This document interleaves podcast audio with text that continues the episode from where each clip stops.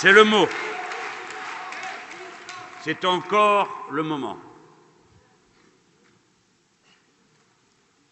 Mes amis, mes camarades, me voilà rassuré parce que c'était un défi pour nous que cet appel à se réunir ce soir. Je vous en prie, étalez-vous dans la salle, vous êtes serrés comme des sardines là-bas.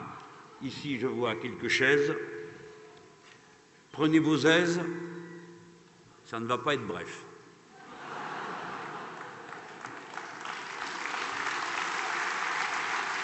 Merci à donc à vous tous pour votre présence ce soir.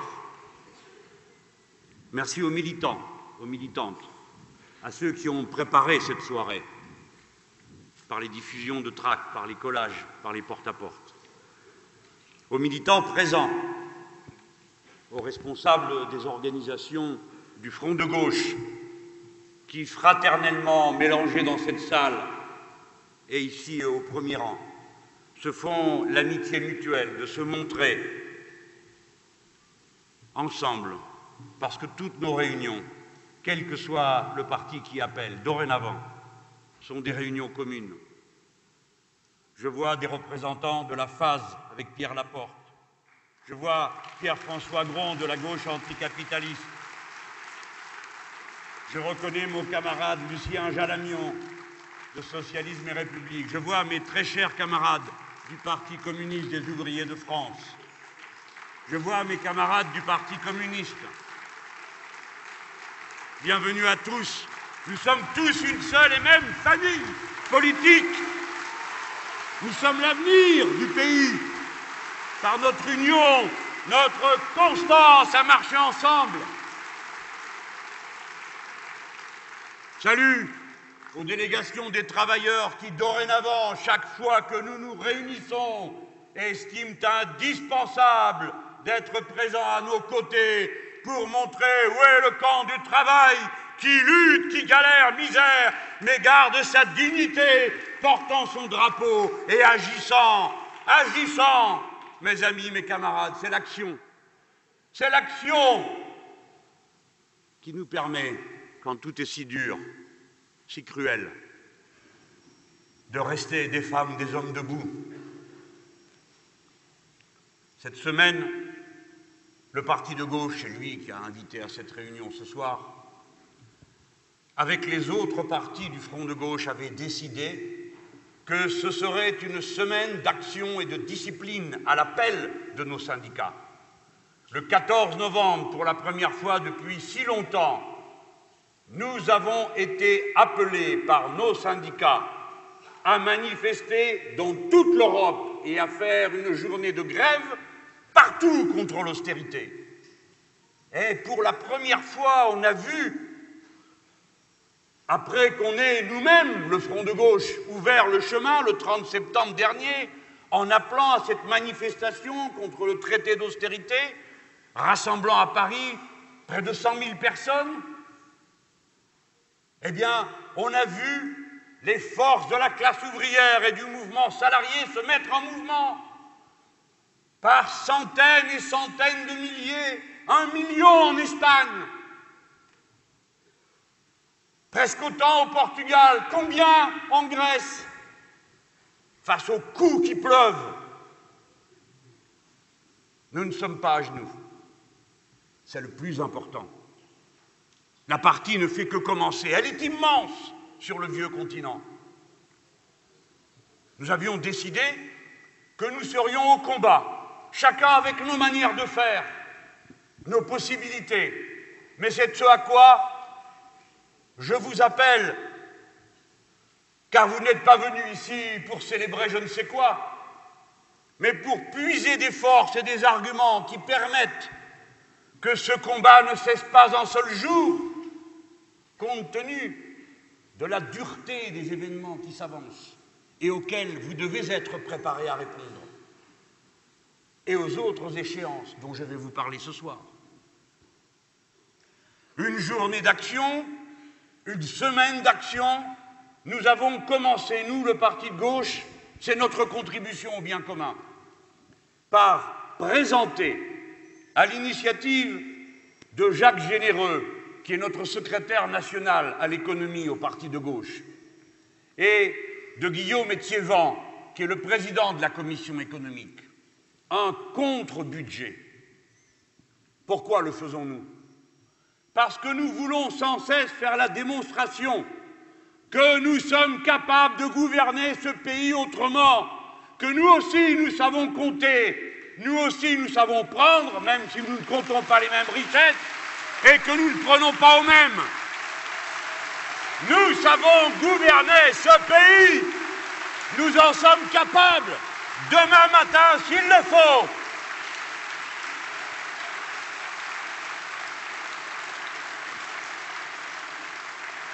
Je mets au défi qu'on vienne démontrer où, comment, à quel endroit de ce budget nous aurions commis une erreur de soustraction ou d'addition.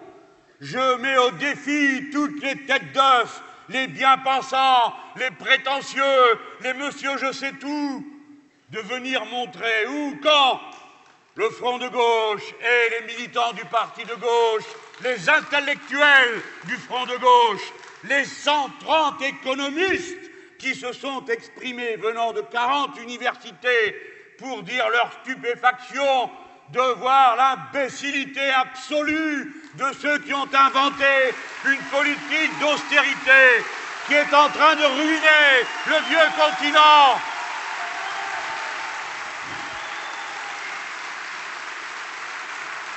Cette semaine, camarades, nous, on l'a commencé avant tout le monde, à l'usine, le quartier général de notre campagne présidentielle.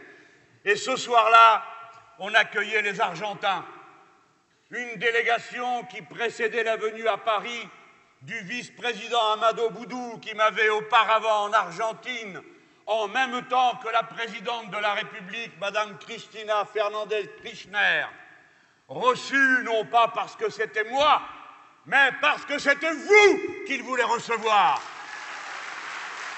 Vous, la gauche ressuscitée, qui aurait dû, paraît-il, disparaître dans les élections présidentielles et qui, tout au contraire, a reconstitué ses forces et réapparu à la stupeur de l'univers entier, retrouvant la France des rébellions et des révolutions de nouveau présentes.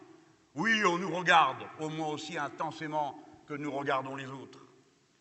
Je suis allé voir de près les mauvais élèves, ceux dont on rappelle constamment dans les journaux de révérence le caractère irresponsable, semi-gauchiste, quasi mélanchonien.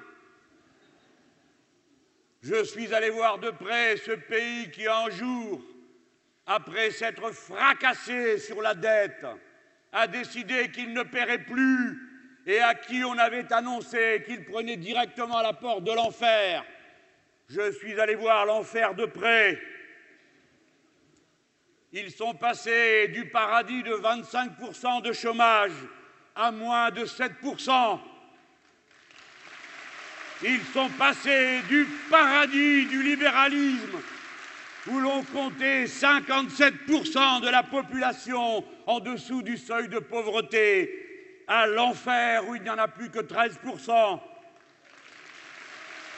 Je suis allé observer de près le délice d'un pays qui autrefois vivait dans la joie de s'acquitter d'une dette qui représentait 118% de la richesse produite dans une année et qui aujourd'hui n'a plus malheureusement, compte tenu de la politique débile qui est menée dans ce pays, que 41% à payer.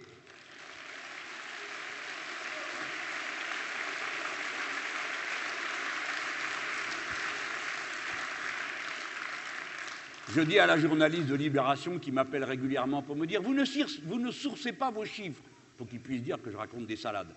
Mais là, elle va trouver une source d'inspiration qui connaisse bien un journal. Ce sont les chiffres de la CIA.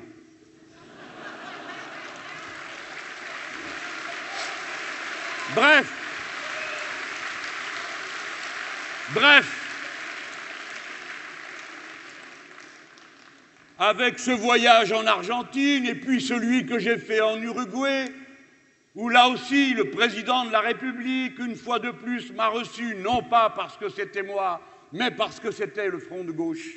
Le camarade Pepe Mujica, je suis allé voir de près tous les ratés, les nuls de la grande classe internationale. Et c'est nous qui leur donnons des leçons, nous qui faisons 1,5% de taux de croissance, 0,8 au Royaume-Uni, 1,7 en France, tout juste 3 en Allemagne. Nous nous adressons à ces misérables qui, en Argentine, font 9% de croissance, 8% en Équateur, 7% au Pérou, 5% en Bolivie, 4,5% au Venezuela chez Chavez. Tous ces gens ont librement, par leur bulletin de vote, fait le choix que nous faisons nous aussi et au nom duquel nous prétendons, le moment venu, lorsque ce pauvre pays qui aura été d'une illusion à l'autre viendra enfin à ce qu'il doit faire, conformément à sa puissance, à sa grandeur, à la force et à la compétitivité de sa classe ouvrière, de ses salariés, de ses ingénieurs, de ses architectes, de ses poètes, de ses philosophes, tourner la page maudite de l'austérité, des sacrifices sans fin pour le droit de vivre, tout simplement, en éduquant les enfants, en soignant les malades, en donnant du travail à tous, parce qu'il y a du travail pour tous. Cette semaine qui avait commencé avec les Argentins continue avec le contre-budget. Nous étions ensuite dans la rue et puis nos parlementaires, oui, ont voté contre le projet, la, loi de financement de la sécurité sociale. Ils ont eu raison de le faire parce qu'en le faisant, ils se mettent en situation, eux et nous, le Front de gauche, à tout moment, lorsque nous allons devant un hôpital, devant des urgences, devant n'importe quel centre de soins où les gens se battent pour défendre le droit à la santé des Français, nous pouvons, nous, venir la tête haute et dire nous sommes avec vous. La preuve, nous avons voté contre ce projet de loi de finances qui ruine l'hôpital et ne change rien à la politique de la droite. Nous pouvons aller à l'hôtel Dieu et être solidaires de ceux qui protestent contre la fermeture du service des urgences. Et après cela, nous serons, oui, demain, en partant tôt, très tôt pour certains, à Notre-Dame-des-Landes.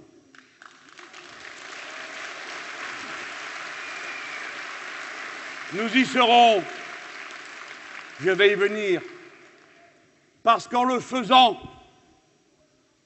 nous n'exprimons pas seulement la cruelle déception de ceux qui ont observé qu'après le vote, quand bien même y aurait-il eu une grande profondeur, et c'est le cas de désaccord, la voie qui a été choisie pour régler le problème de Notre-Dame-des-Landes n'a pas été la discussion fraternelle, ouverte, entre tous ceux qui ont partie liée à cette affaire, mais l'envoi d'un contingent exceptionnel de 1500 gardes mobiles faisant la chasse jusque dans les arbres à ceux qui s'opposent à cet aéroport.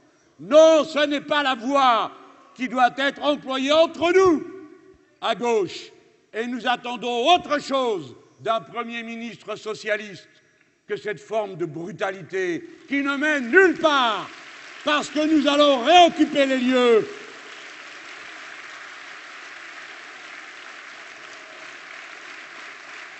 Le sens de notre réunion est donc cette démonstration de force que nous faisons une fois de plus ce soir à Paris, une participation active à la semaine de protestation contre la politique de l'austérité, dont ce moment ce soir est un des moments inséparables des manifestations syndicales. Et c'est aussi le moment pour nous de venir fabriquer de la conviction commune, puiser de l'énergie les uns auprès des autres, le moment de prendre toute la mesure du défi qui se lève. Voyez ces petits politiciens de toutes catégories qui viennent vous chanter régulièrement la chanson de la grande peur mondialisée et qui ne réfléchissent pas une seule fois en termes mondiaux.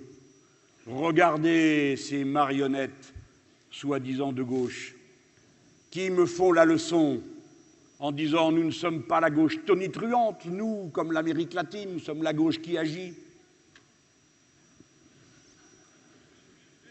Regardez-les ne pas comprendre ce qui est en train de se nouer. Mes amis, à tout moment, une crise extraordinaire peut éclater. Les subprimes ne sont pas derrière nous, ils sont devant nous. Les États-Unis d'Amérique sont menacés de perdre la première place dans l'économie mondiale. Ils vont se battre, ils se défendent d'une certaine façon en agressant l'euro comme ça a été fait en passant par la porte de la Grèce qui avait été maintenue ouverte par ce nul de Papa Andréou qui a capitulé sans résister même pas une heure.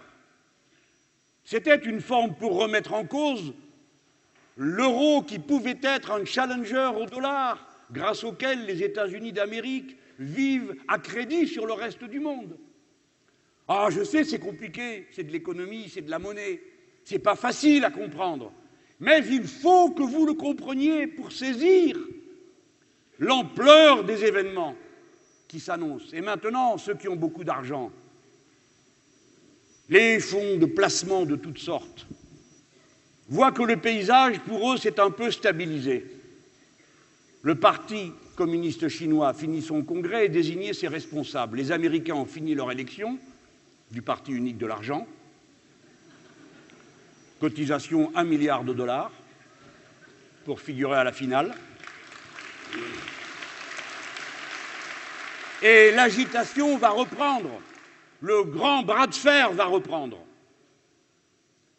Et dans ce bras de fer, à tout moment, un événement, un autre, est-ce que ce sera la crise de la dette liée au fait que les étudiants sont surendettés aux États-Unis? Est-ce que ce sera une autre forme de subprime Est-ce que ce sera un dérapage ici ou là à l'intérieur des échanges qui se font entre les machines qui vendent et achètent des titres?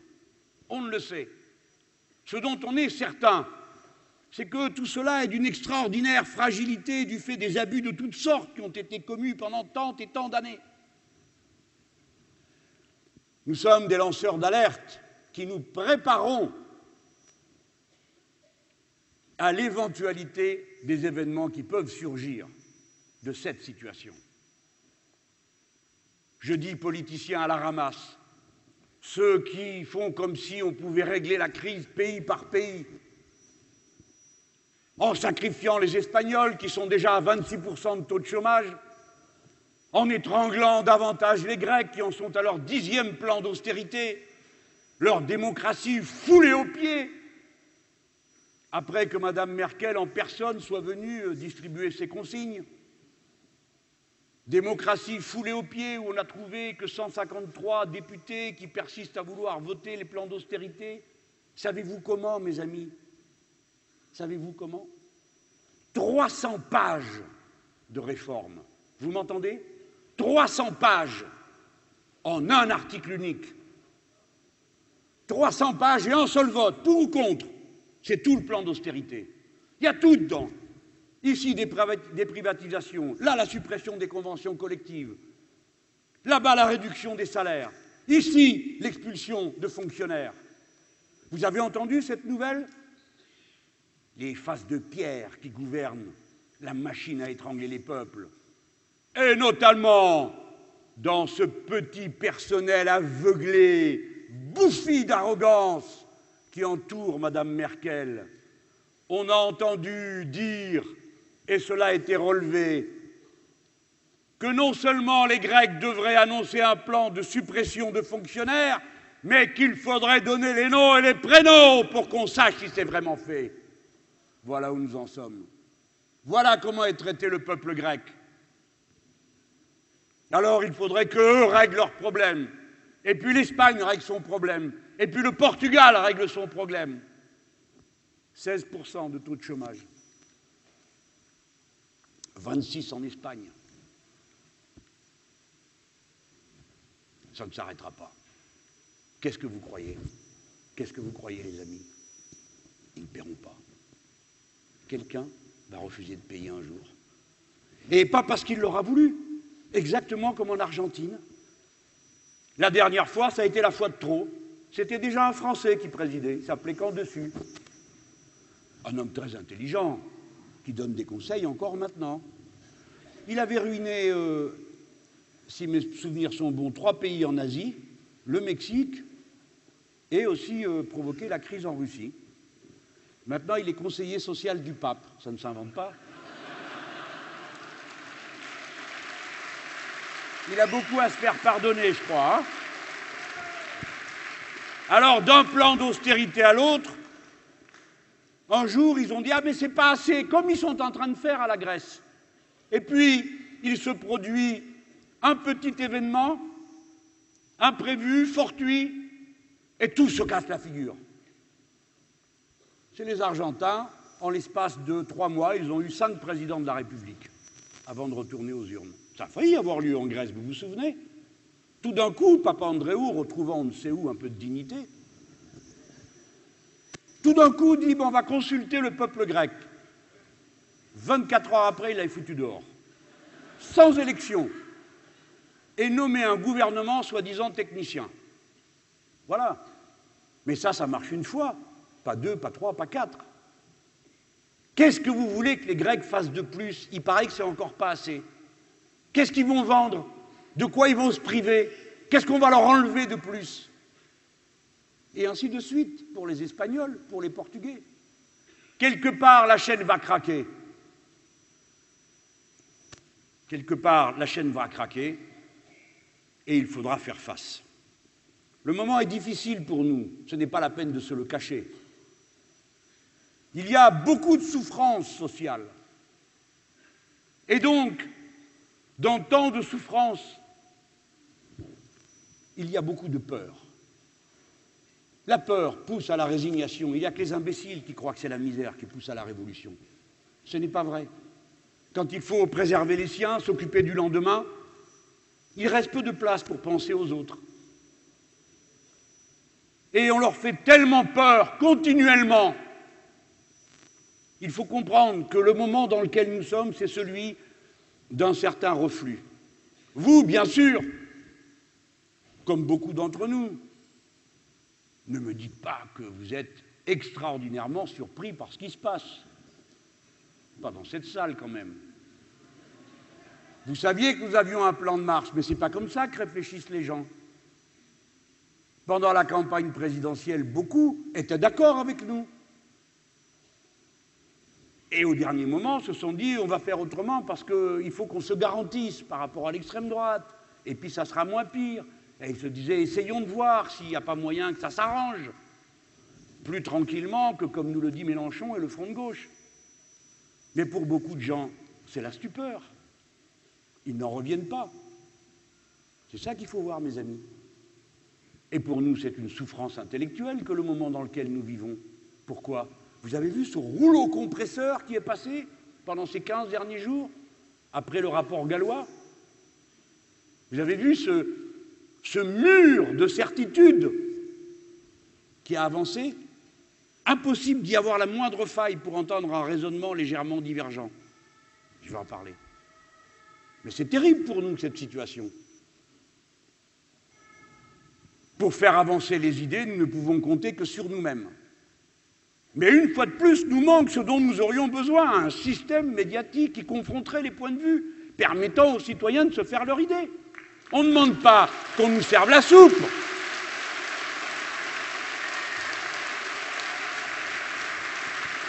Vous avez vu cette conférence de presse? C'est incroyable. Les questions. Quelqu'un pose une question. Est-ce que vous n'avez pas eu tort de chanter la vie en rose alors que la situation était si grave? Ce n'est pas une question, ça, c'est une affirmation. La situation est grave, pourquoi? Enfin, je ne vous les vous les avez tous entendues, les questions. Je vais vous dire, pour une fois, il y en a un que j'aime pas, qui a fait quelque chose de bien, qui est M. Geoffrin. Vous savez, celui-là, il a fait un journal entier contre nous. Hein.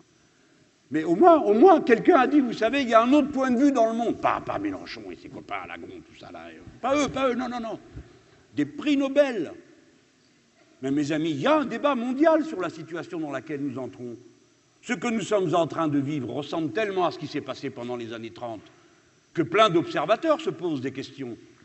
Des économistes disent mais qu'est-ce que c'est que cette folie? Des politiques d'austérité partout en même temps, donc c'est la récession partout en même temps?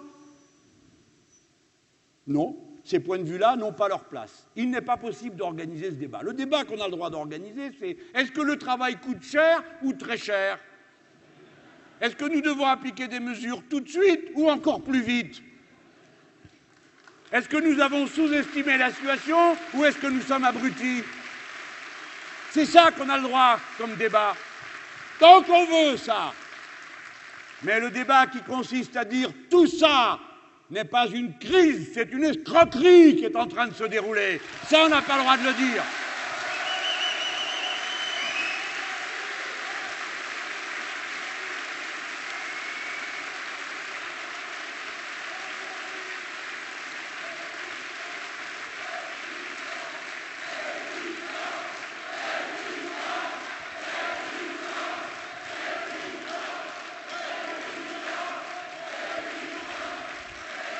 Et la première résistance à laquelle nous devons appeler, c'est la résistance intellectuelle. Ne pas accepter de dévaler la pente des raisonnements sur lesquels ils essayent de nous entraîner. Et qu'on vienne pas me dire, encore une fois, que j'exagère. La question sera posée, camarades et amis, quand le moment viendra, et il viendra, pour nous d'assumer les responsabilités de l'État et du gouvernement, que commencera le processus de la révolution citoyenne dans ce pays. Nous mettrons à l'ordre du jour la libération des médias et le pluralisme médiatique, parce que ça ne sert à rien qu'ils soient libres, qu'ils sont tous d'accord pour dire la même chose. C'est le pluralisme que nous voulons. Et encore une fois, nous prendrons nos exemples sur notre camarade Christina Kirchner, qui, elle, fait une loi contre les monopoles de médias. Et nous, la première chose que nous ferons, c'est que nous donnerons les moyens à ceux qui travaillent dans les médias de ne plus être dans la peur du lendemain, dans la précarité, dans la soumission, dans l'exagération des tâches confiées à chaque personne. Et on ne va pas attendre nous, au Parti de gauche, on a décidé qu'autour de Martine Billard, notre coprésidente, députée de Paris jusqu'à la dernière législative, nous allons ouvrir un atelier législatif pour commencer à travailler sur cette nouvelle loi de libération du média. Et alors vous verrez que de tous les côtés surgiront ceux qui vont vouloir nous aider. À la fin, ça suffit. Ça suffit, cette situation. Tiens, voilà une économie qu'on pourrait faire, c'est sur la paye des gens du CSA. Le Conseil supérieur de l'audiovisuel rendra public au mois de septembre 2012 son rapport sur la couverture des élections présidentielles et législatives par les médias audiovisuels. Ce rapport établira un bilan du traité médiatique de l'actualité politique et des campagnes électorales. Le mois de septembre 2012, c'était quand, à votre avis? Eh bien, le rapport, on l'attend toujours. Mais si vous voulez en avoir un avant-goût, vous pouvez aller regarder ce qu'a raconté l'INA, l'Institut national de l'audiovisuel qui s'est livré à quelques comptes, qui vont vous expliquer comment le Parti socialiste et l'UMP, qui avec 55% des voix ont 90% des sièges,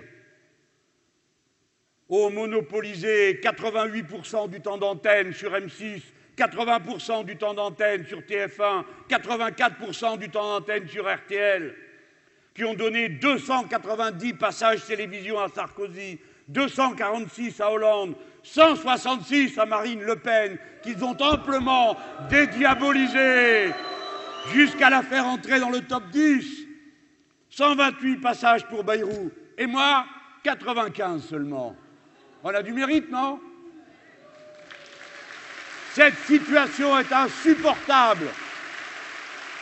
Et ne croyez pas, mesdames et messieurs les puissants, qu'un jour seulement nous oublions que vous qui nous donnez sans arrêt des leçons de démocratie, de tolérance, vous qui sans arrêt nous reprochez de tonner, d'éructer, vous êtes ceux qui ont organisé l'intolérance systématique, l'effaçage des uns et le renforcement des autres, au-delà de toute décence pour un pays démocratique. Voilà la vérité. Alors la conférence de presse, c'était la même chose, aux sireurs de pompe réunis. Mais c'est vrai qu'elle a marqué un tournant, non. Un aveu, oui. Et dès lors, un seuil est franchi, vous le savez aussi bien que moi. Pourtant, ils avaient dit le contraire. Est-ce que ça nous étonne? Je sais qu'il y a des socialistes dans la salle. Mon intention n'est pas de les mettre mal à l'aise. Non, ce sont de bons camarades s'ils sont là. Eux au moins maintiennent les portes du dialogue, de la fraternité. Ce sont de bons camarades. C'est eux qui ont les boules, c'est pas moi.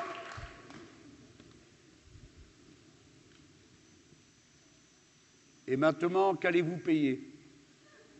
C'était leur tract contre Sarkozy.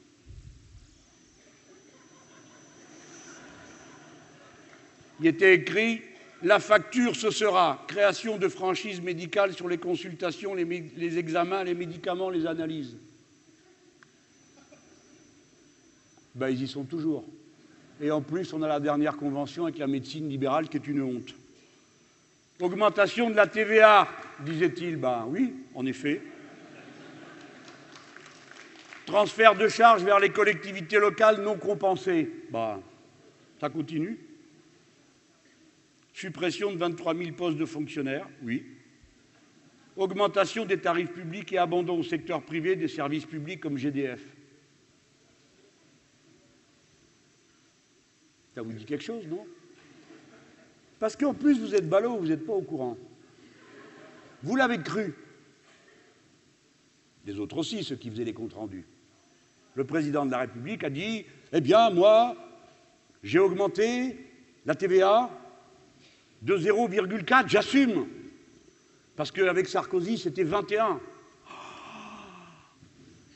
Et d'ailleurs, la TVA à 5,5, elle passe à 5. Qu'il est social restructuration de la TVA. Il manquait juste un compartiment. Ce sont les taux intermédiaires. Je ne sais pas si vous savez que ça existe. Alors cela, Sarkozy les avait passés de 5 à 7. Eh bien lui, il les a passés de 7 à 10. Mais c'est bien gardé d'en parler. Et qu'est-ce que c'est ces trois points de différence? C'est pour ça que je m'arrête sur GDF et le reste. Tout ça, c'est les taux de TVA qui vont s'appliquer à vos compteurs de gaz, à vos compteurs d'électricité, à vos transports, à vos médicaments non remboursés. Oui, voilà, c'est ça, les taux intermédiaires et la restructuration de la TVA. Et si vous ne le savez pas, j'ai fait le calcul exactement comme l'avait fait le Parti socialiste la dernière fois, aux dernières élections. Ils avaient pris la masse totale qui était attendue de l'augmentation de la TVA, qu'avait mis en place M. Sarkozy, et il avait divisé par le nombre de Français, et ça donnait une somme. Donc ce mode de calcul, ce n'est pas le mien, c'est le leur. Il est discutable, mais il existe. Eh bien, moi, je vais vous dire ce que ça donne. Parce que c'est 7 milliards qui vont être pris de cette manière-là. Il y en aura trois autres par ailleurs, hein, mais de cette façon-là, par cette TVA, c'est 7 milliards. Eh bien, mes chers amis, ça fait 260 euros par famille et par an. Voilà ce que vous coûte la restructuration de la TVA, c'est-à-dire un quart de salaire pour un smicard dans un mois. Donc, ce ne sont pas des petites questions techniques, des réglages de restructuration. C'est de nouvelles fois une ponction faite sur le peuple travailleur. Voilà ce que c'est. Et c'est comme ça que ça s'appelle. Et c'est comme ça qu'il faut le dénoncer. Et c'est pour ça qu'on est contre. On est contre. Voilà.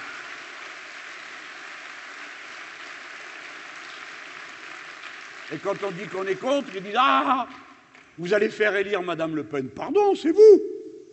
C'est vous qui allez finir par dégoûter tout le monde, d'autant qu'on prostitue le mot de gauche tous les jours.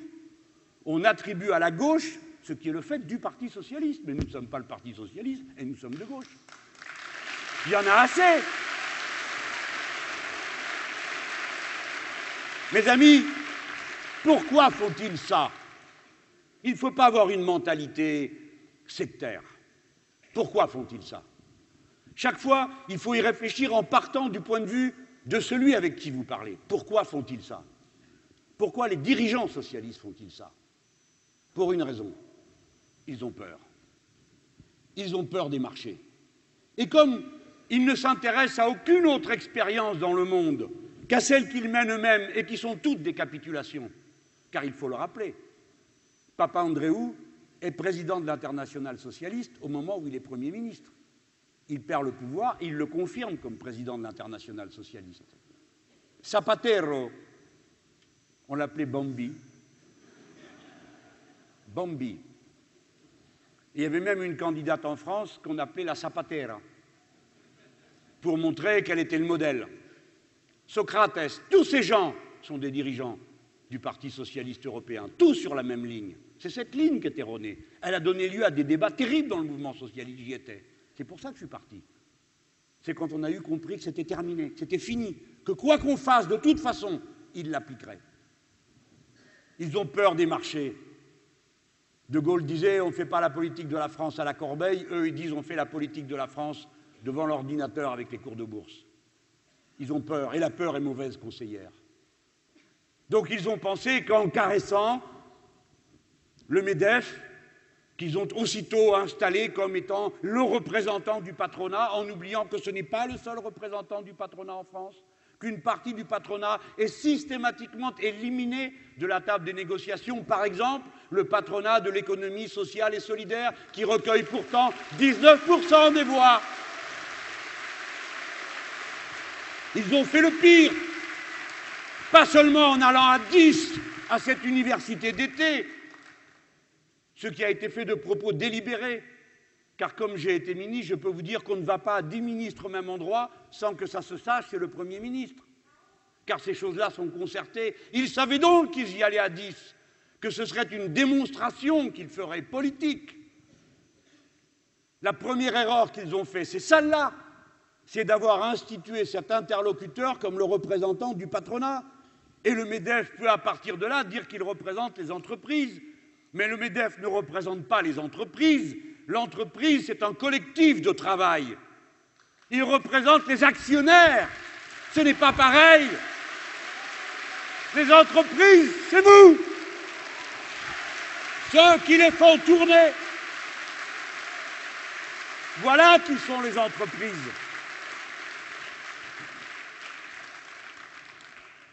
C'est bien pourquoi, d'ailleurs, nous ne proposons pas de supprimer les entreprises.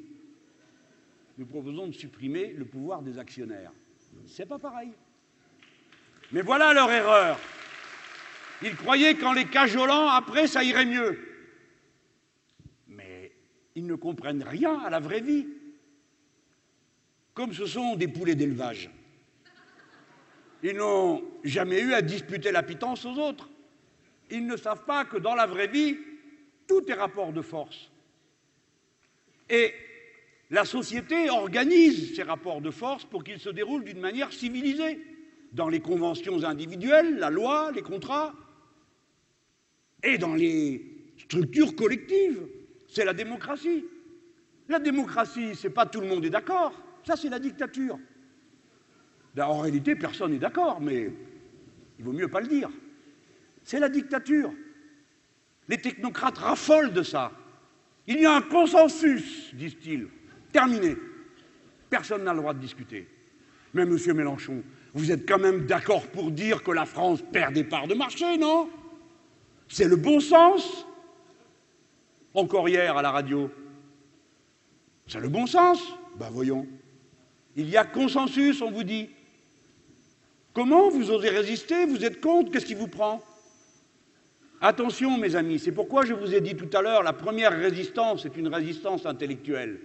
Ne croyez jamais rien sur parole. Il faut tout vérifier, tout repenser. C'est ça la liberté. C'est pas de passer d'un jour dans l'autre qui dit la même chose. Bon.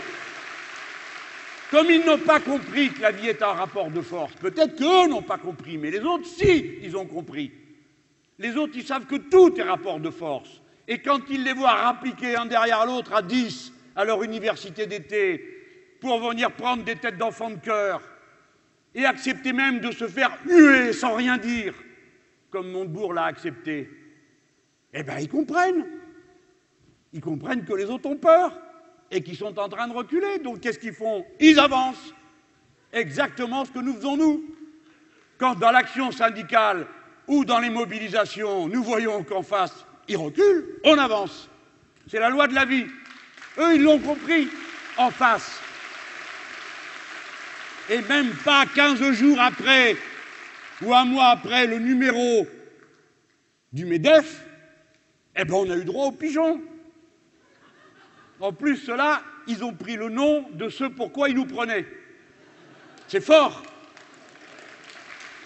Les pigeons. Alors évidemment, ils se sont repeints en start-up compétitive. En réalité, ce sont tous des propriétaires de fonds d'investissement. Il y a un moment, ils ne font plus de start-up. Et vous savez quel problème on a avec eux? Ils n'ont aucune audace.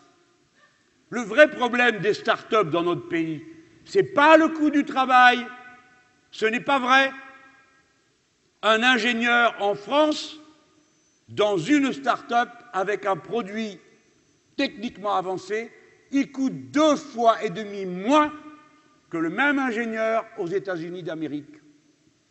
Et je pourrais, s'il le fallait, citer devant vous un chef d'entreprise de start-up qui sympathise avec le Front de gauche, pas sur tous les points, mais qui dit ça. Il dit Moi, je ne délocalise pas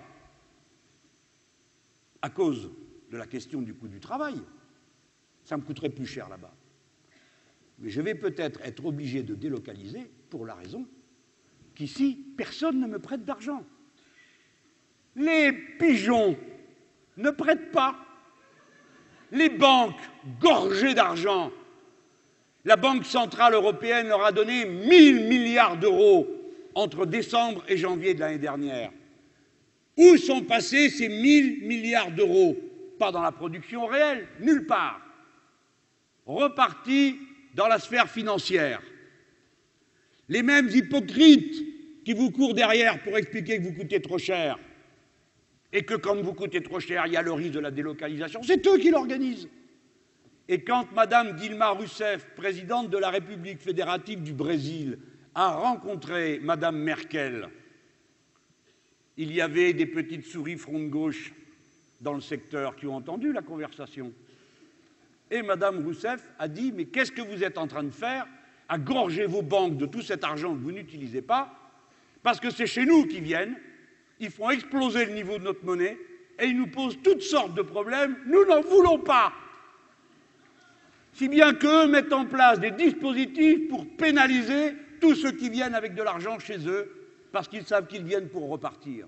Et ils appliquent là-bas des dispositifs de surveillance, de contrôle, de mise sous dépôt des fonds qui, si on en proposait le dixième ici, passeraient pour du communisme de guerre.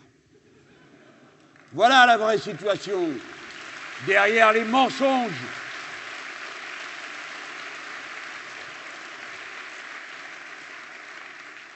Alors, François, tu perds ton temps les cajoler. Même un social-démocrate, social-libéralisé jusqu'au trognon comme toi, c'est toujours trop pour eux. C'est toujours trop. Tu perds ton temps à leur courir derrière, parce qu'en le faisant, tu dégrades le rapport de force et donc tu augmentes la pression qu'il y a sur toi. C'est des coups qu'il faut donner maintenant, pas des caresses à l'adversaire. Il faut que tu retournes voir ton propre discours du Bourget et que tu te rappelles qu'il était question d'affronter la finance. Tu ne fais pas que perdre ton temps, tu nous le fais perdre à nous. Car on voit bien comme il est mal récompensé, cet homme des efforts qu'il fait pour paraître sympathique. Alors aujourd'hui, il y avait une caricature dans le journal The Economist, un torchon sur le mode ordinaire de la presse anglaise, qui paraît-il est fascinante, parce que dès que c'est anglo-saxon, la moitié des élites françaises qui pensent et rêvent en anglais trouvent tout admirable. Un pays où un journal a été poursuivi pour avoir pratiqué l'espionnage et la corruption pour inventer des informations, un pays où l'une des plus éminentes figures de la chaîne nationale était un pédophile protégé par les autres.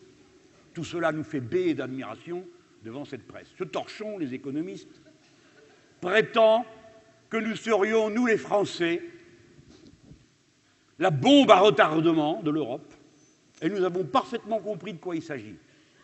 C'est exactement ce que je viens de vous dire.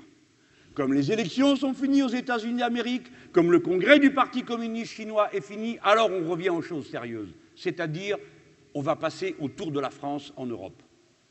Et on va lui faire ce qu'on a fait à l'Espagne, qui, au moment où elle a été frappée, mes amis et camarades, était dans les clous des obligations budgétaires en termes de déficit public et en termes de niveau de la dette que le premier pays d'Europe qui avait appliqué la règle d'or, c'est l'Espagne, et qu'il avait inscrit dans sa constitution. Et ils l'ont quand même frappé, parce qu'il devait passer par l'Espagne. Et maintenant, c'est le tour de la France. Donc ce n'est pas le moment d'aller là-bas dire I am not dangerous.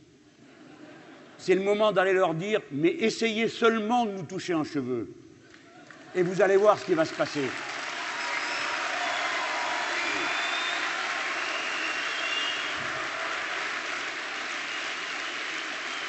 Il ferait bien, il ferait bien de se calmer. Parce que pour l'instant, c'est Hollande. Et ils s'en rappelleront comme d'un paradis le jour où ils auront affaire à moi. Qu'est-ce que c'est que cette histoire? Le gouvernement anglais va nous dire ce que nous devons faire Et au nom de quoi? Une puissance économique qui s'effondre est passé du cinquième au septième rang mondial, pendant que nous, on passait du sixième au cinquième. Le Royaume-Uni, dixième exportateur mondial derrière la Belgique. Nous sommes, nous, le sixième exportateur mondial. Ils vont nous apprendre quoi, cela À faire des bagnoles? Ils n'en font plus.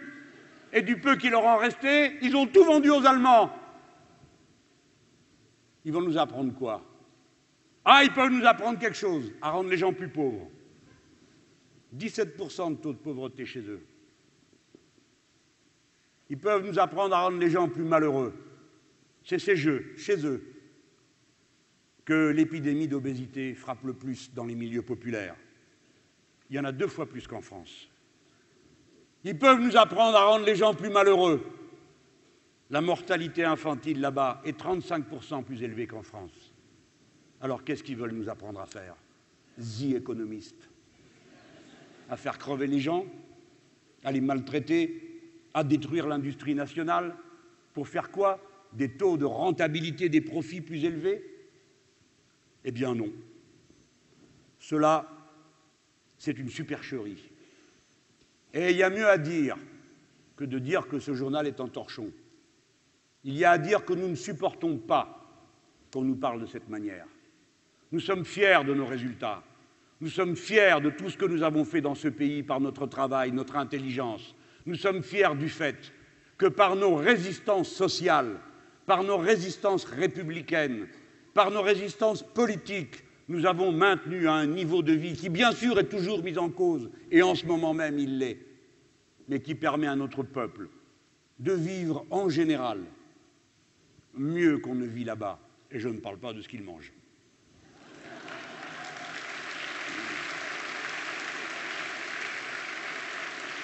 Oui, je vous parle de tout cela parce que c'est une seule et même chose que cette humiliation qui commence dans les rapports sociaux lorsqu'on dit à l'homme, à la femme qui se tue au travail, vous vous la coulez douce, vous autres les Français.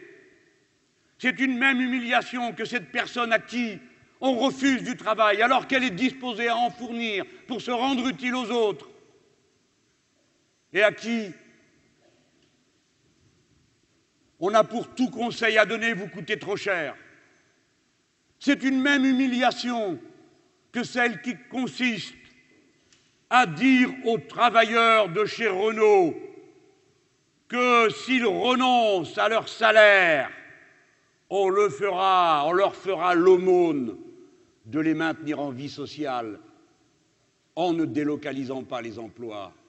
Comme si nous n'avions pas le souvenir de ce qui s'est passé chez les Conti, où les travailleurs avaient accepté l'augmentation du temps de travail et la réduction des payes avant que leur patron se sauve et les abandonne après les avoir surexploités pendant deux ans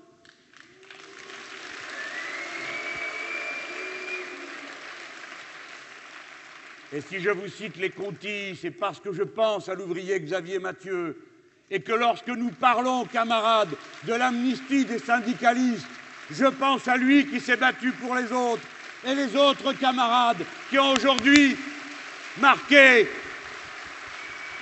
dans leur fiche judiciaire qu'ils ont été condamnés comme s'ils étaient des criminels, alors qu'ils se sont contentés de mener la dure lutte qui a coûté tant de couples, tant de divorces, tant de misère, tant de souffrance.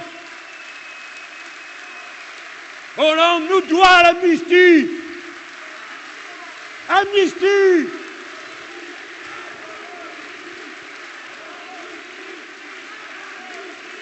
D'ailleurs, il me l'avait promise. Mais je vous ai parlé de la supercherie anglaise parce que je voulais vous amener tranquillement à un autre point. Un point sur lequel vous devez réfléchir. C'est le comportement arrogant du gouvernement allemand. Le gouvernement de Mme Merkel est le premier problème qui est posé à l'Europe. Je dis bien le gouvernement de Mme Merkel. Je ne suis pas en train de parler des Allemands. Nous autres, depuis toujours, nous pratiquons l'internationalisme et la fraternité. Le 20 novembre prochain, une nouvelle fois, j'ai une rencontre avec mon camarade Oscar Lafontaine, l'homme qui nous a ouvert le chemin dans toute l'Europe.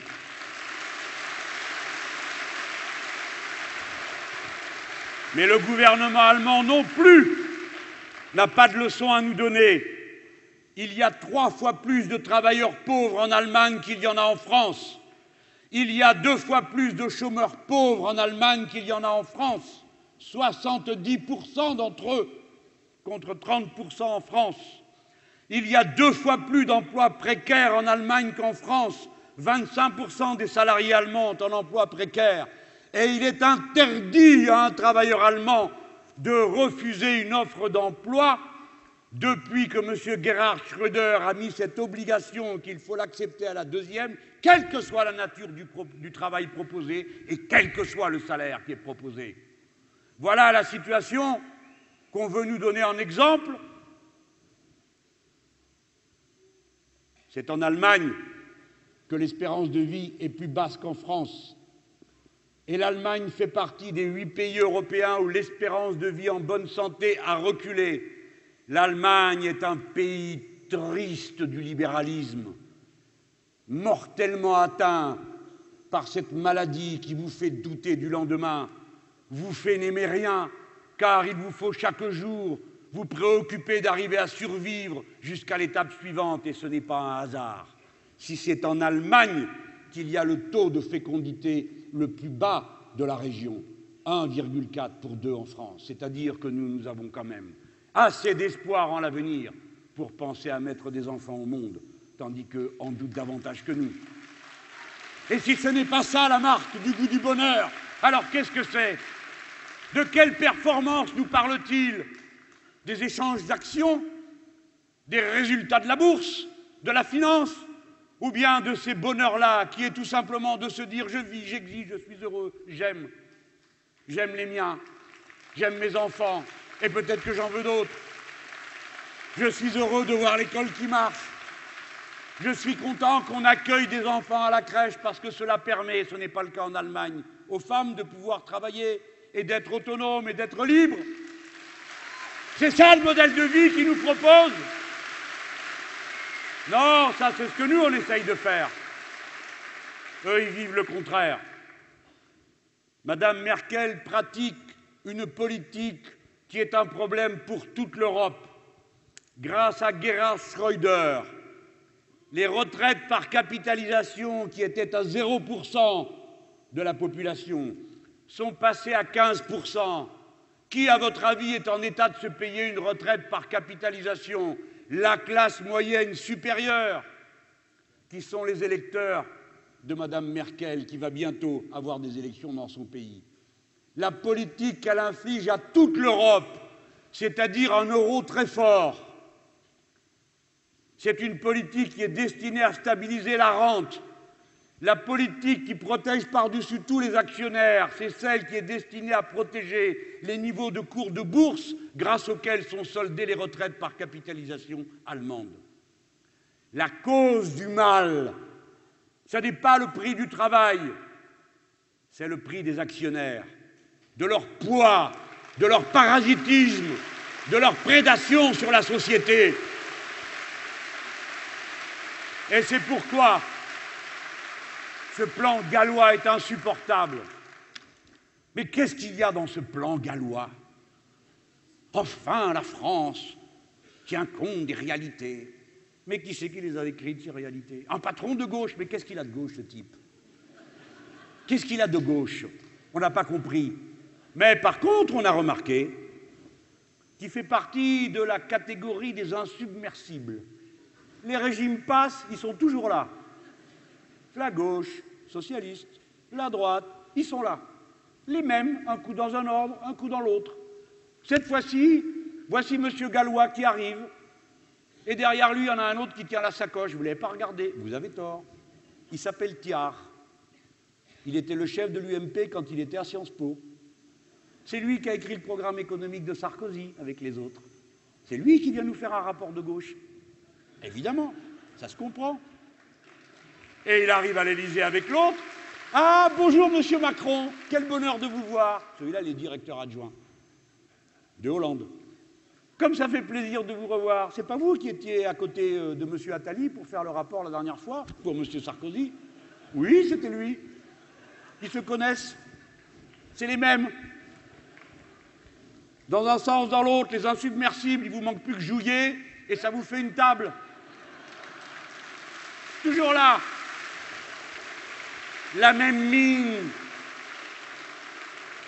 sinistre, flanquée de tous les déclinistes qui viennent cracher sur la patrie, expliquer que rien ne va en France et que tout est merveilleux chez les autres, je viens de vous le décrire. Les Anglais, on a essayé une fois de faire une fusée avec eux, ils s'occupaient du deuxième étage, elle n'a jamais décollé. On a été obligé de la faire tout seul. Et nous avons comme ça conquis le premier marché du monde des tirs de satellites. Je ne vous parle pas de l'Eurofighter, parce que nous, on se moque de notre rafale, admettons. Mais l'Eurofighter, quelle merveille Premier essai, il ne décolle pas. Pour un avion, c'est ennuyeux. Et ainsi de suite. Pour tous ces gens, il n'y a pas d'industrie en France. Monsieur Gallois a dit, premièrement, nous perdons des parts de marché dans le monde. Deuxièmement, il y a de moins en moins d'industrie en France, bah oui, il y a un rapport. Troisièmement, le commerce extérieur est déséquilibré.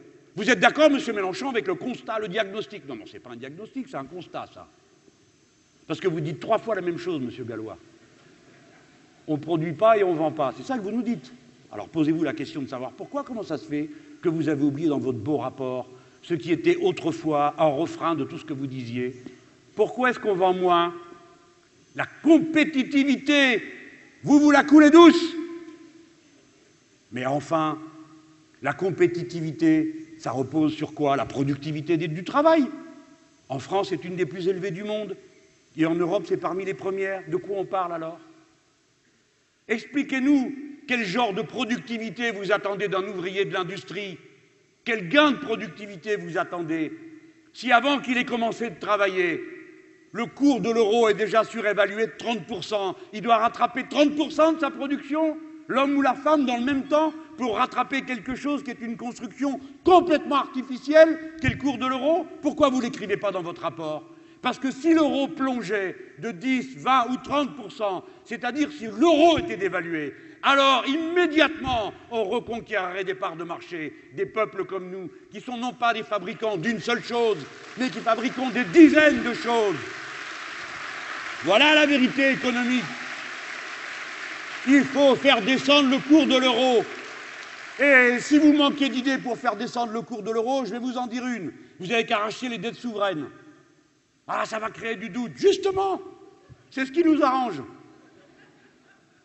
Et puis, le deuxième motif, c'est que nous savons tous que 80% des échanges que nous faisons avec l'extérieur se fait entre pays d'Europe. Par conséquent, si nous vendons moins, demandons-nous pourquoi Parce qu'en Europe, on pratique le dumping social. Voilà la deuxième cause de l'hémorragie industrielle française. Elle n'est pas à Perpète-les-Bains, elle est ici, en Europe. Et vous le savez bien, vous les puissants menteurs, tricheurs, exploiteurs, lorsque vous vous appelez Renault et que vous dites à un ouvrier de chez Renault en Espagne Comment vous coûtez trop cher? Regardez, les Roumains coûtent moins cher, fermez-la, on descend les salaires. Et les pauvres ouvriers espagnols, dans un océan de chômage à 26%, que voulez-vous qu'ils fassent? Le revolver sur la tempe, ils signent. Voilà pourquoi ils signent, pas parce qu'ils sont raisonnables, c'est parce qu'ils n'ont pas le choix. Et après, Renault vient en France et dit Alors, qu'est-ce que vous fabriquez, les Français? Vous vous prenez pour qui? Vous avez vu les Espagnols? Ils ont signé, signé aussi. Voilà comment ça se passe. Voilà comment on finit par écrouler partout le niveau social, les salaires. Et c'est sur les salaires et sur la consommation intérieure que repose le premier moteur du développement de l'activité du pays. 80% de l'activité du pays repose là-dessus, 20% seulement sur les exportations.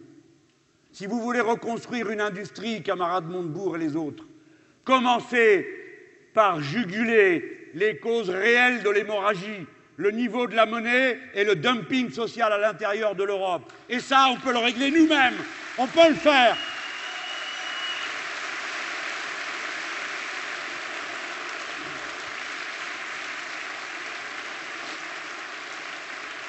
Non, ce n'est pas le coût du travail qui est en cause. Je le dis solennellement, ce qui est en cause, c'est le coût du capital en France. C'est ça qui coûte cher.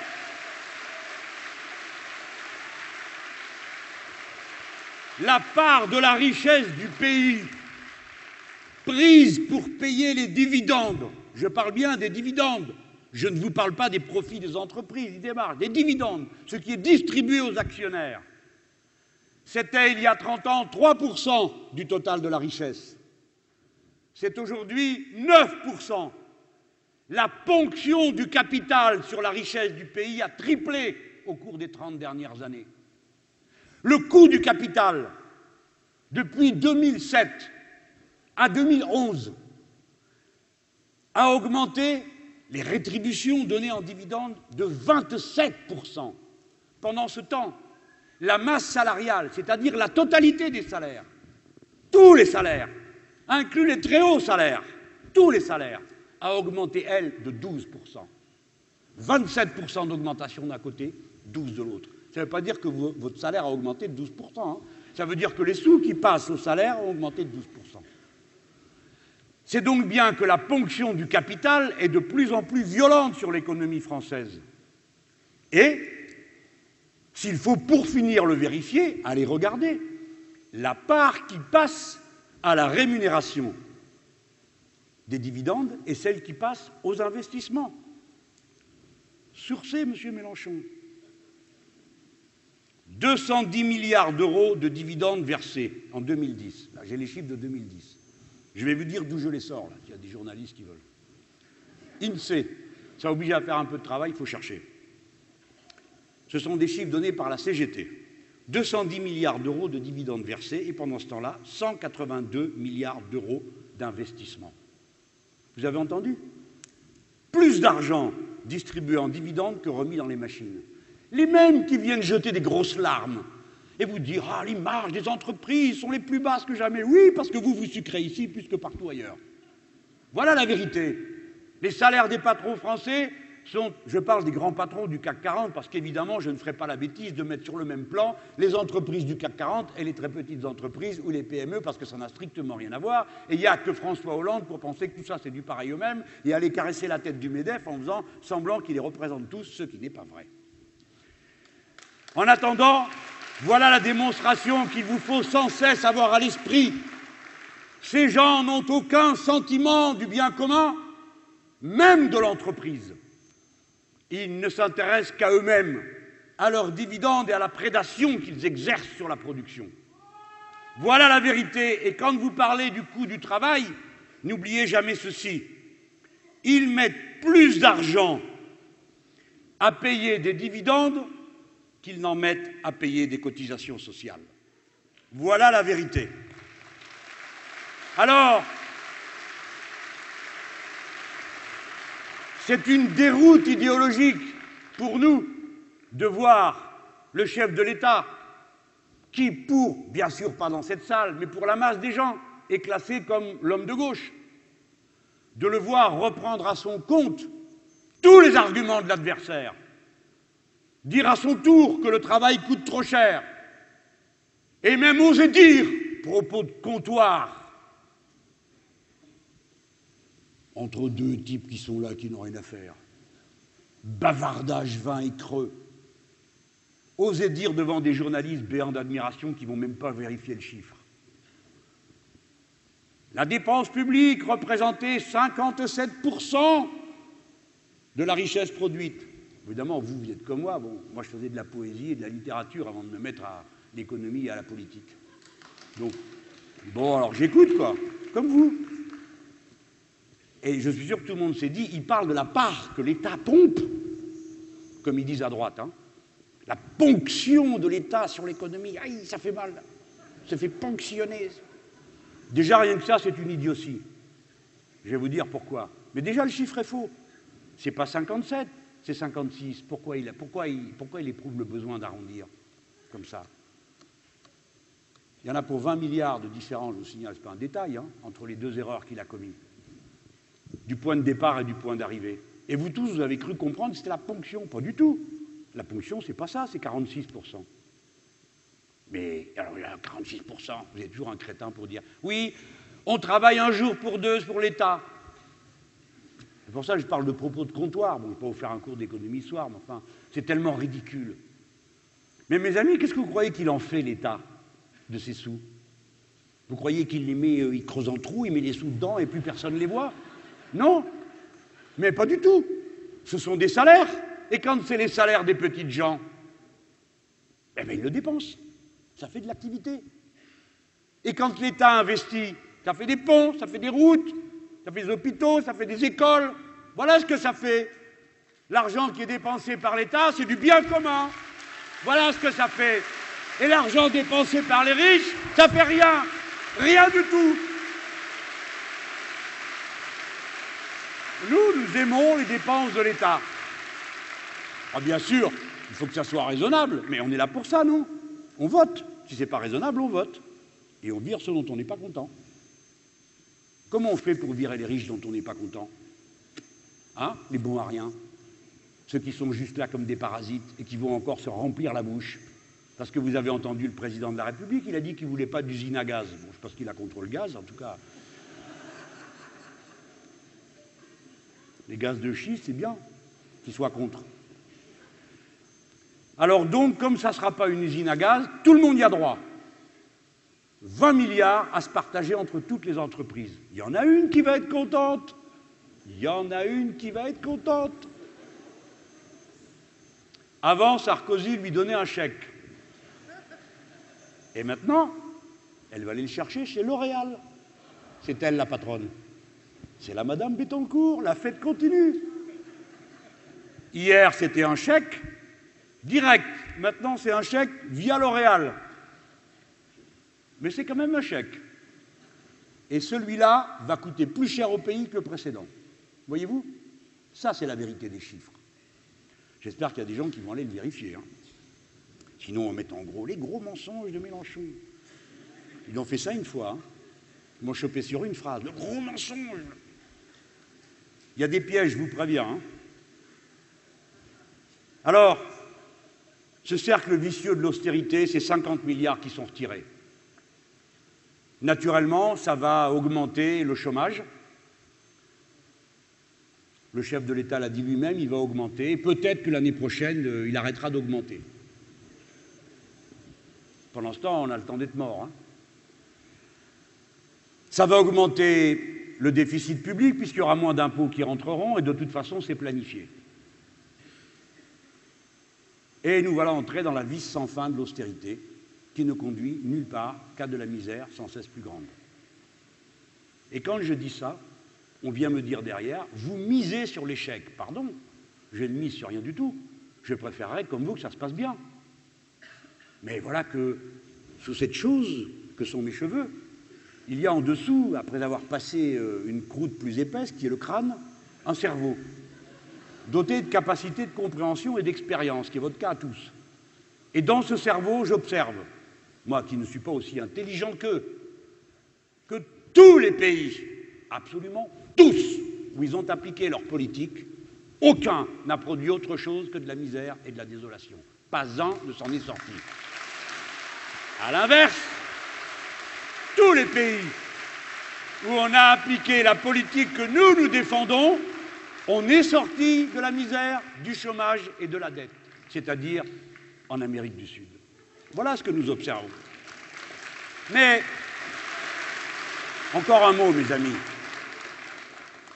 Ces deux manières de voir la vie et l'activité d'un pays et de la production qu'il y a entre eux et nous. Le chef de l'État a décidé que dorénavant, les socialistes étaient partisans de la politique de l'offre. C'est un mot très savant euh, qui revient à dire la chose suivante.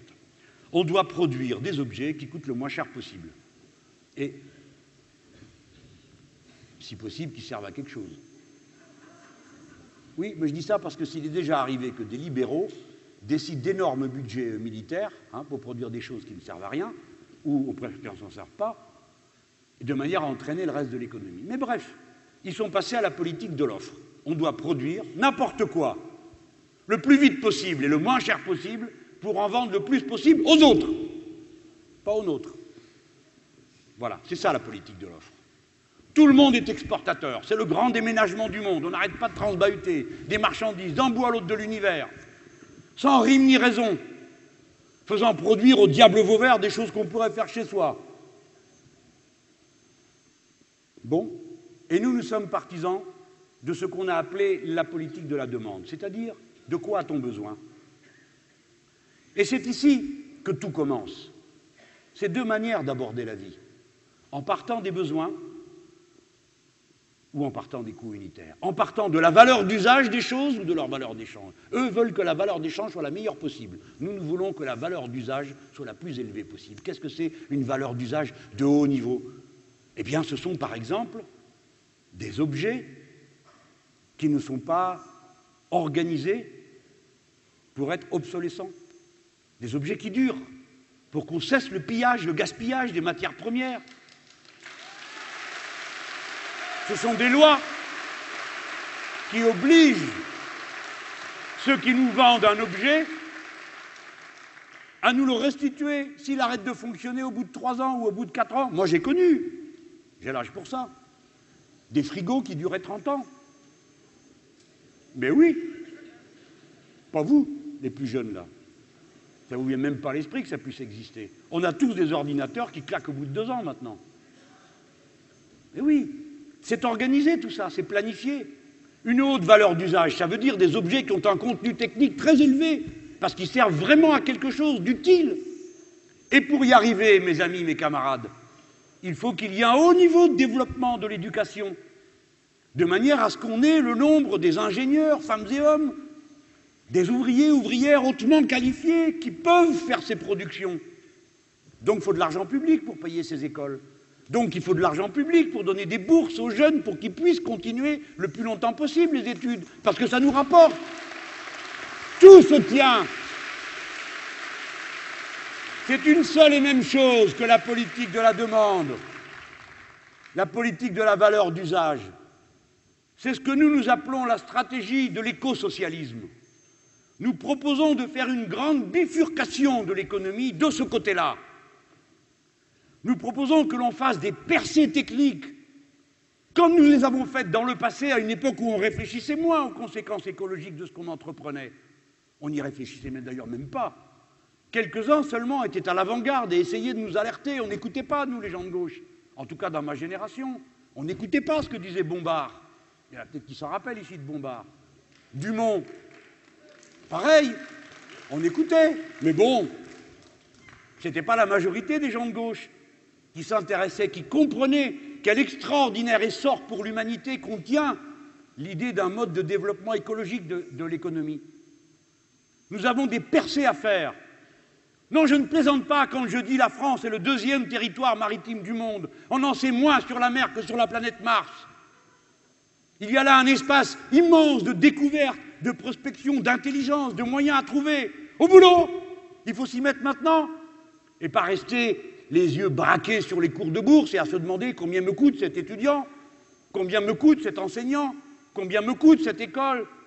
Ça coûte pas cher quand toute cette intelligence ensuite trouve à se concrétiser. Et nous, les Français, nous sommes capables de le faire.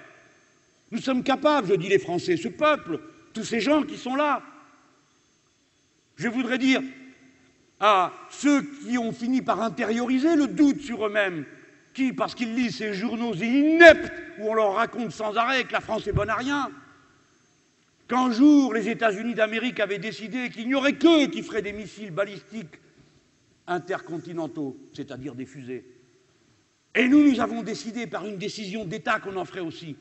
Et je vous ai dit tout à l'heure, est-ce que nous ne sommes pas les premiers lanceurs du monde aujourd'hui?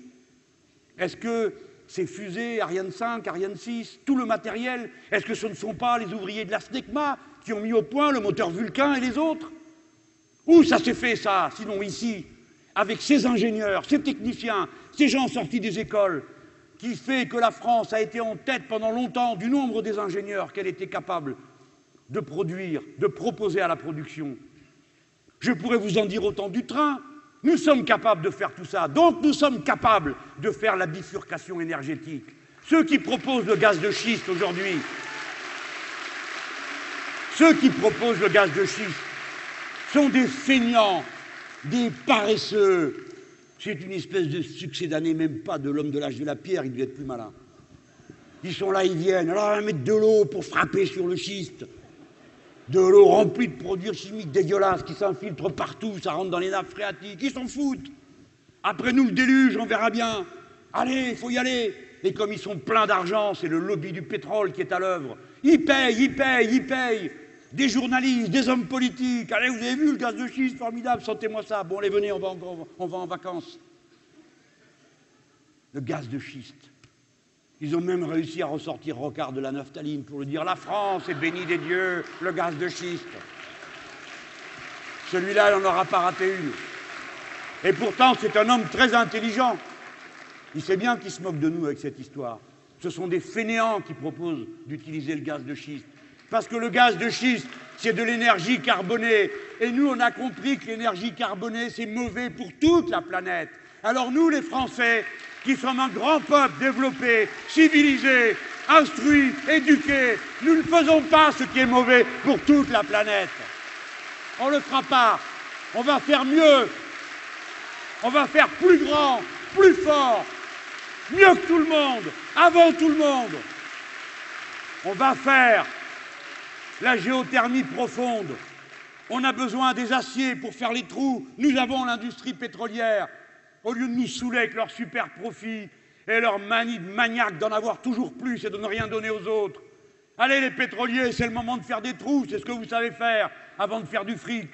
Le fric, on le fera après. Maintenant, il faut faire des trous à moins 5000, envoyer de la flotte chaude et la remonter pour l'envoyer froide et elle remonte chaude. Voilà ce qu'on va faire. C'est nous qui allons exploiter les mouvements de la mer. Les machines existent. Nous avons 1000 kilomètres de côte nous sommes capables d'installer de quoi faire au moins autant que ce que produit toute l'énergie nucléaire du pays.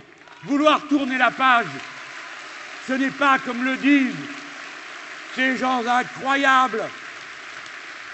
Revenir à la bougie, mais c'est le contraire. C'est vous qui allez nous ramener à la bougie, à force de ne rien prévoir, rien organiser, ne savoir faire que des sottises comme le gaz de schiste. Voilà pourquoi on va aller demain à Notre-Dame-des-Landes, qui n'a pas de rapport avec le, gaz de schiste, mais qui est pareil. C'est des espèces de monstres. Ils ont trouvé ça en 1970, ils se cramponnent après ça depuis 40 ans. Il n'y a rien qui a changé pour eux. C'était vrai il y a 40 ans, c'est vrai maintenant. Vive l'aéroport. absurde. Ça m'amène à la dernière partie de mon propos quand même.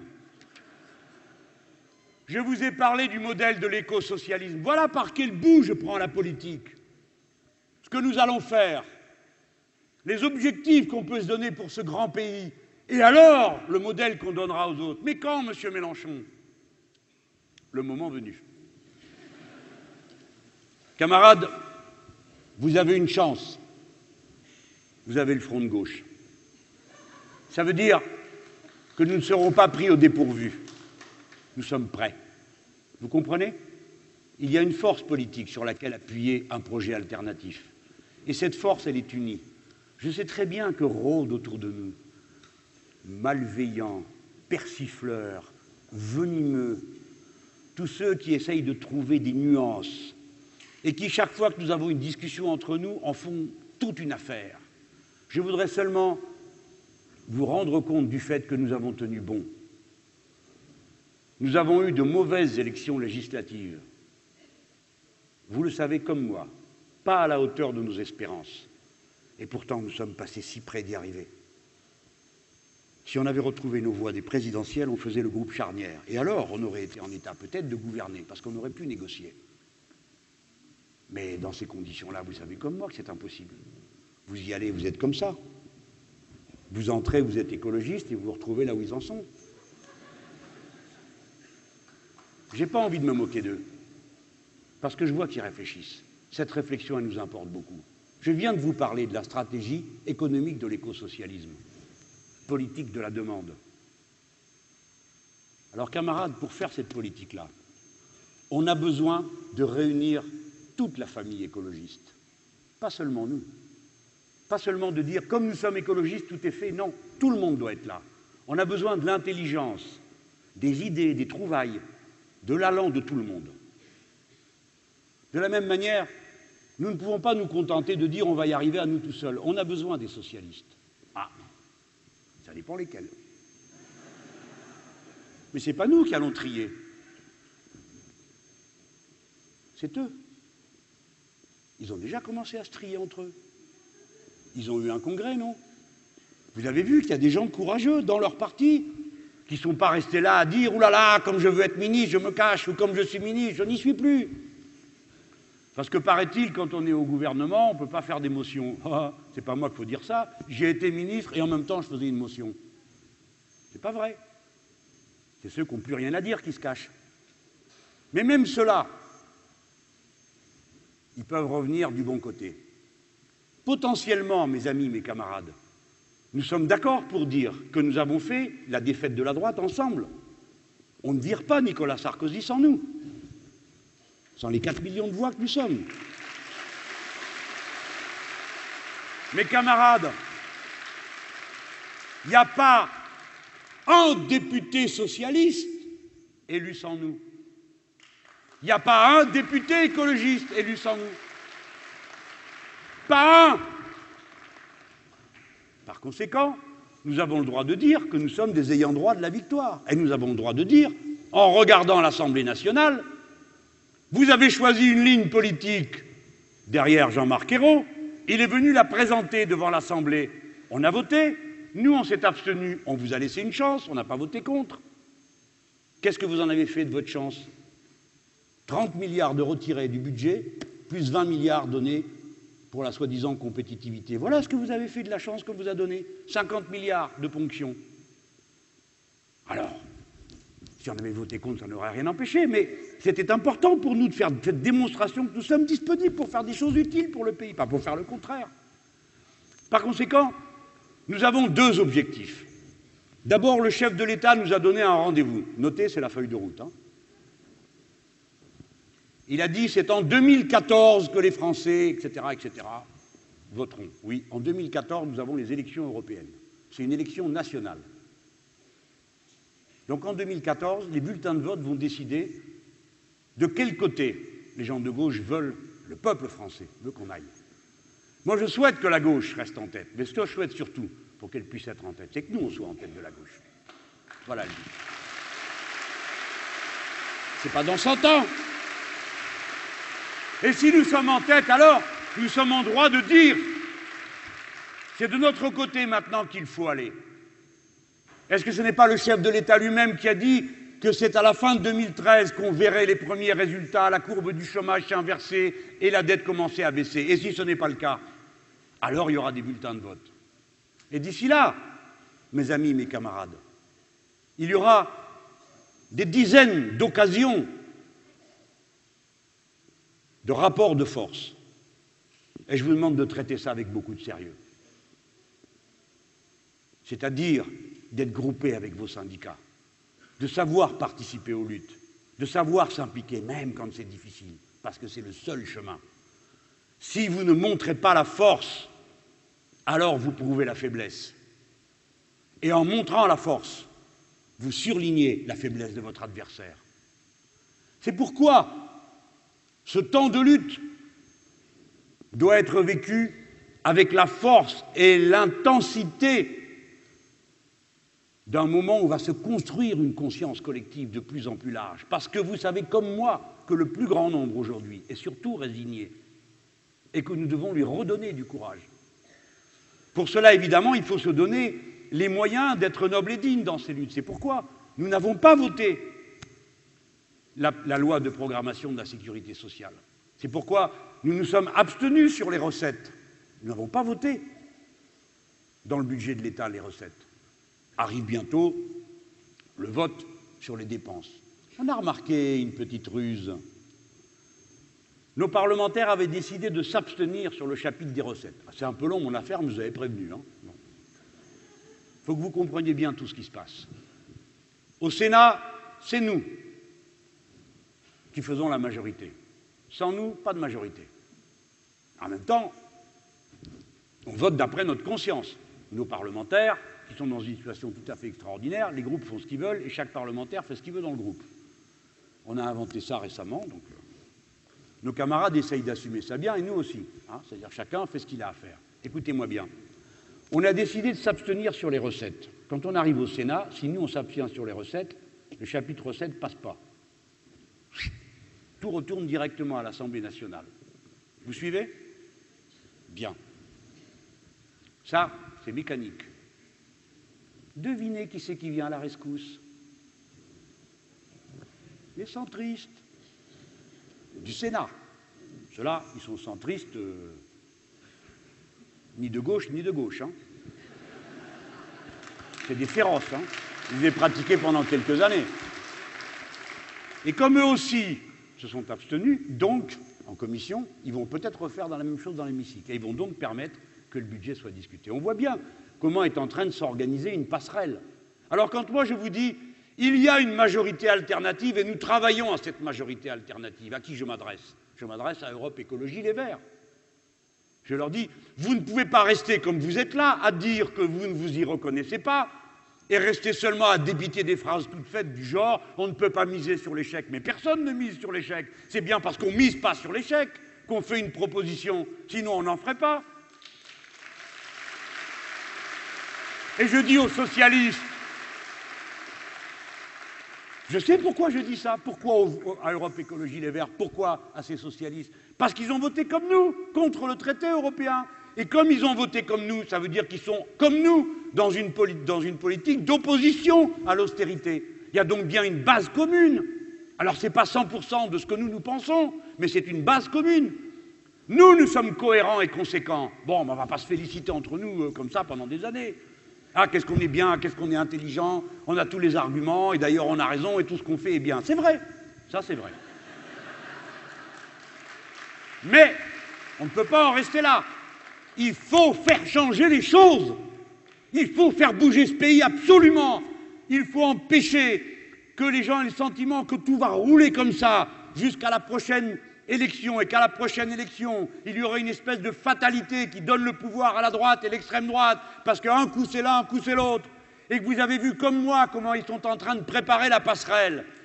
Vous avez fait attention seulement les gens, vous écoutez rien. À la fin, vous avez vu Fillon, vous avez vu Copé, comment ils ont, ce qu'ils ont dit? Ils ont dit qu'au deuxième tour, ils votaient, ils choisissaient pas entre le Front National et un socialiste. Alors, à plus forte raison, entre un Front National et un Front de gauche. Mais ça, ce n'est pas de la théorie dans le vide. Ça veut dire que, par exemple, s'il y a une élection à Hénin-Beaumont et qui pratique cette politique-là, ça veut dire qu'il donne le siège à Mme Le Pen. C'est ça que ça veut dire, concrètement, que vous devez comprendre qu'ils sont en train d'organiser la jonction. C'est pour ça qu'ils racontent tous les jours que le Front de gauche, c'est pareil que le Front national. Parce que comme le Front de gauche, il vote à gauche, alors il est normal que les autres, eux, de droite, s'accordent avec le Front national. C'est ça qu'ils préparent en faisant cette équation pourrie entre le Front de gauche et le Front national. Vous croyez qu'ils ne savent pas que, pas que ça n'a rien à voir? Vous croyez qu'ils ne savent pas que j'ai été pendant dix ans parmi les personnalités politiques qui proposaient d'interdire le Front national? Bien sûr qu'ils le savent. Mais ils font une construction politique. C'est ça le mouvement qui est enclenché dans notre pays. C'est une course de vitesse. C'est pourquoi nous devons faire des propositions de contenu, je viens de les faire, et de perspectives stratégiques. Oui, il y a la place pour une majorité alternative de gauche. Il y a la place pour ça, il y a les gens pour ça. Et le grand nombre des députés et des élus socialistes savent très bien que rien n'est possible contre nous. Alors c'est le moment d'arriver à comprendre dans leur tête qu'une alternative est possible. Et c'est d'abord à ceux qui ont voté avec nous que je m'adresse, au nom du parti de gauche. Ceux de la gauche du parti socialiste qui ont voté contre le traité européen, Europe Écologie Les Verts, avec le front de gauche, ça peut être le pivot d'une nouvelle majorité de gauche dans ce pays. Et on peut tout changer au lieu de laisser l'histoire rouler à l'abîme comme on est en train d'y rouler, si vous avez suivi le début de ma démonstration. Et sinon, advienne que pourra. Nous nous serons battus loyalement, courageusement, jusqu'au bout. Et nous allons essayer de prendre nous-mêmes en passant devant la tête des opérations parce que nous savons le faire. Je vais dire aux socialistes maintenant qui dirigent leur parti, arrêtez avec ces méthodes. Arrêtez de mépriser tout le monde. Arrêtez de donner des ordres. Arrêtez de nous regarder de haut. Regardez cette comédie. Manuel Valls fait des consultations à propos de la proportionnelle. Qui va consulter? Tout le monde sauf nous. Et le Modem et le Front National, c'est-à-dire tous ceux qui ont un intérêt à la proportionnelle ne sont pas consultés. Et tous ceux qui sont déjà gavés jusque-là, ils sont consultés. Voilà. Qu'est-ce que c'est que ces méthodes? Nos camarades communistes votent au Parlement d'après leur conscience. Qu'est-ce qu'on leur répond? On leur répond pas euh, mais voyons, cette loi est excellente, nous ne comprenons pas, asseyons-nous pour parler du contenu de cette loi de programmation de la sécurité sociale, regardons ce qu'il y a dedans. Non, on leur répond quoi? Qu'est-ce qu'il y a? Vous votez pas bien? On verra au municipal. Mais quel rapport ça? Quel rapport il y a entre cette loi qui est à l'Assemblée et les élections municipales? Pourquoi nous parler sur ce ton? Vous figurez qu'en nous faisant peur, vous allez nous faire avaler votre Montpellier Unlimited là? Qui succède à l'autre dingo qui voulait faire la septimanie. Maintenant, il y en a un nouveau, il parle en anglais. Et vous croyez qu'il suffira de nous faire peur pour nous faire avaler ça? Non, non, non, je vais m'arrêter à Montpellier parce que sinon on va dire Mélenchon en train de faire la liste des primaires des prochaines municipales. Hein Donc je ne prends pas ce risque-là, sous le contrôle de mes camarades qui sont dans la salle. Mais je voulais le dire, ça ne sert à rien de se traiter comme ça. Ce n'est pas la bonne façon. Ce sectarisme ne mène nulle part. Et ce n'est pas non plus une bonne façon de faire des ouvertures au modem. Bon, ils feront bien ce qu'ils veulent. Nous, en tout cas, notre chemin, mes camarades, est tracé. Le front de gauche a un objectif, se constituer en front du peuple. C'est-à-dire qu'il ne soit pas seulement une formule politique, un accord entre des organisations politiques, mais c'est déjà très bien que ça soit ça, dites donc, c'est un sacré point d'appui. Ce qui est important, c'est que le peuple français lui-même se mette en mouvement, se saisisse de ses affaires. C'est pourquoi joue un tel rôle dans notre esprit la construction de ces assemblées citoyennes, ces fronts thématiques. Je sais qui est venu ici et qui supporte pendant, je ne sais pas combien de temps ça dure là, debout un discours si long. Vous êtes des personnes conscientes. Beaucoup d'entre vous pourrissent les repas du dimanche avec zèle et constance.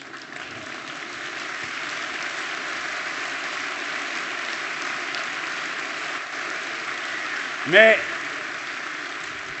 on est comme ça, c'est nous qui faisons bouger les choses, pas vrai? Ah, les autres, là, on, nous, on fait bouger. Donc, je sais que le message que je, donne là, va faire son chemin.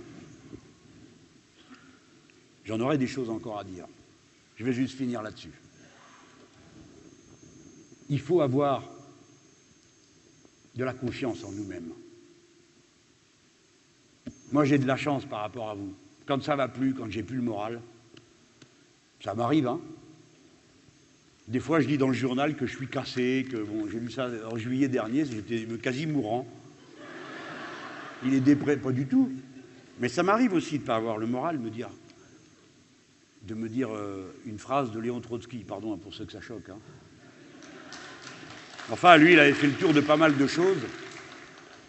Et à la fin, il, marque dans son, dans son carnet, il marque Histoire que tu es lente et cruelle. Que tu es lente et cruelle. Mais peut-être que c'est une illusion d'un homme, comme j'en vois d'autres dans cette salle, des hommes, des femmes, d'une certaine génération. On aimerait tellement voir la suite. Hein? C'est pas vrai?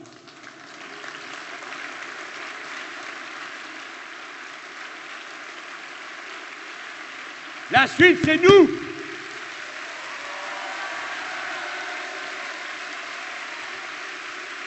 Ne doutez jamais de votre force, de la grandeur et la splendeur de la patrie révolutionnaire des Français. Notre peuple a une énergie, une intelligence qui emportera toutes les misères, toutes les souffrances, toutes les résignations. Vive la République Vive la France Vive la sociale